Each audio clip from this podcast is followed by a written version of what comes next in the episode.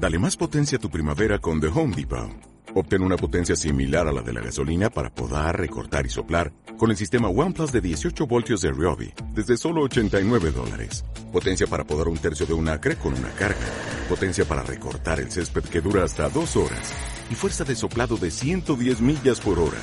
Todo con una batería intercambiable. Llévate el sistema inalámbrico OnePlus de 18 voltios de Ryobi. Solo en The Home Depot. Haces más. Logras más. Dale la bienvenida a la vida y despídete de todo temor. El amor de Dios y el gozo del Señor echan fuera el temor. Lo ordinario de la fe. Es el título de la reflexión basada en Lucas capítulo 17, versículo 9 y 10. Hemos estado mirando este pasaje que nos habla acerca de la fe y hemos recorrido por esta trilogía de la fe, la esencia de la fe, la medida de la fe, y hoy hablamos de lo ordinario de la fe. El texto bíblico dice de la siguiente manera, ¿acaso da gracias al siervo porque hizo lo que se le había mandado? Pienso que no, así también ustedes, cuando hayan hecho todo lo que se les ha ordenado, digan, siervos inútiles somos, pues lo que debíamos hacer, eso hicimos. Hemos estado considerando algunos aspectos de este pasaje que presenta una de las enseñanzas que Cristo le dio a los discípulos acerca del tema de la fe. En nuestra reflexión de hoy, queremos examinar el ejercicio de la fe en la vida práctica del creyente. Subsiste una tendencia entre nosotros a creer que el ejercicio de la fe en la vida es algo especial. Cuando relatamos anécdotas donde se viven extraordinarias manifestaciones de fe, lo hacemos con ese asombro de quienes están frente a algo increíble. No pocos dentro de la iglesia creen que hay personas que poseen una capacidad especial para moverse en fe, personas que están en otra dimensión de la vida espiritual más que nosotros. Esto no hace más que recalcar que estamos distanciados de la clase de vida que deberíamos estar viviendo en Cristo Jesús. En el pasaje de hoy, Cristo está ilustrando esta verdad de la fe con el trabajo de un siervo en el campo.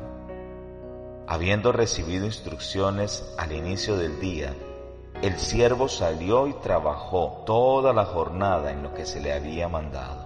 Cuando la tarde llega, el amo de aquel siervo lo esperaría con la cena lista como premio por el buen trabajo que tuvo durante todo el día. Por supuesto que no, no recibiría ningún tipo de reconocimiento, porque en realidad no había estado haciendo más que cumplir con lo que se le había mandado. De la misma manera, el discípulo que vive por fe no está demostrando un extraordinario compromiso con Cristo, ni avanzando más allá de lo que se espera de él. Simplemente está viviendo de la manera que su amo espera. Moverse por fe entonces no es vivir con un mayor grado de compromiso que los demás, es simplemente vivir la vida espiritual como Dios manda. Él nos da a cada momento sus instrucciones y nosotros debemos obedecerlas, haciendo exactamente lo que Él nos indica que debemos hacer. No tiene ningún mérito lo que hacemos. Tratar con especial reverencia a aquellas personas que se mueven por fe no hace más que ofrecer un elocuente testimonio de la pobreza de nuestra propia vida espiritual. Se cuenta que Jorge Müller, el hombre que fundó incontables orfanatos moviéndose solamente por fe, visitó muchas iglesias en los últimos años de su vida, dando testimonio de cómo el Señor había provisto fielmente para las necesidades de miles de niños. La gente que lo escuchaba se maravillaba del gran compromiso que tenía este hombre. Müller, sin embargo, les decía que él no había hecho nada extraordinario, simplemente escogió creer las promesas del Señor cada día de su larga vida. Había hecho lo que se le pide a todo el que cree en Cristo, y eso no tiene ningún mérito en el reino. Fue, en última instancia, nada más que un siervo inútil. Una pequeña reflexión al final. La fe es al mundo espiritual lo que el dinero es al mundo comercial. Anónimo.